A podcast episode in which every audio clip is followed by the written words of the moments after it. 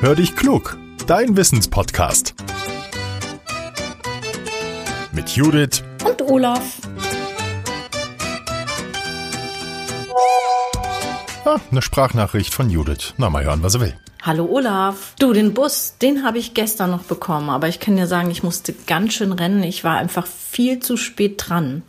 Aber zum Glück hat alles geklappt. Als ich dann auf dem Sitz saß, äh, kannst dir vorstellen, ich war richtig aus der Puste, mein Herz hatte richtig geklopft, ja.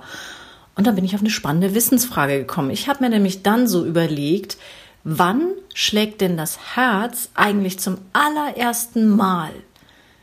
Jetzt denke ich mir, du als Papa von vier Kindern, du könntest das vielleicht wissen, oder? Hm? Na, ich weiß nicht. Ha, hallo Judith. Ja, jetzt hast du mich erwischt. Also äh, ja, hm, obwohl ich im Kinderkriegen, nee, da nicht, aber im Kindermachen echt Profi bin, ich habe keine Ahnung und deswegen habe ich gleich mal nachgeforscht und es ist so. Das Herz schlägt zum ersten Mal lange bevor wir geboren werden natürlich und zwar genau, Achtung, am 22. Tag der Schwangerschaft. Das ist zu Beginn der vierten Woche. Ja, und ganz oft wissen die Frauen dann noch gar nicht, dass sie ein Kind bekommen und wir Männer auch nicht. Zu diesem Zeitpunkt können Ärzte das kleine Herzchen schon sehen, und zwar mit dem Ultraschallgerät. Die Mediziner sprechen in der Phase vom Embryo. Sobald die Organe wie das Herz oder die Nieren entwickelt sind, sagen Ärzte Fötus.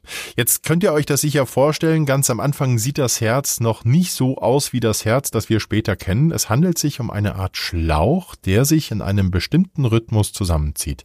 So bewegt er nämlich Blut hin und her. Wir können uns das so ähnlich vorstellen wie bei Ebbe und Flut am Meer. Das Wasser läuft ab und es kehrt zurück.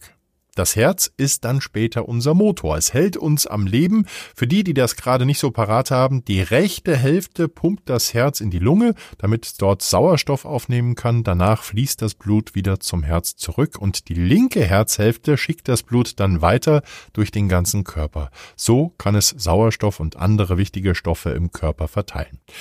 Babys im Bauch ihrer Mama haben zwischen den beiden Hälften noch ein Loch, das kleine Herz braucht das Blut nicht erst zur Lunge zu pumpen, denn das Baby im Bauch kann ja auch noch gar nicht atmen. Es bekommt Sauerstoff und alle wichtigen anderen Dinge von seiner Mama über die Nabelschnur. Nach der Geburt schließt sich das Loch, das Baby atmet und das Herz arbeitet dann Tag für Tag.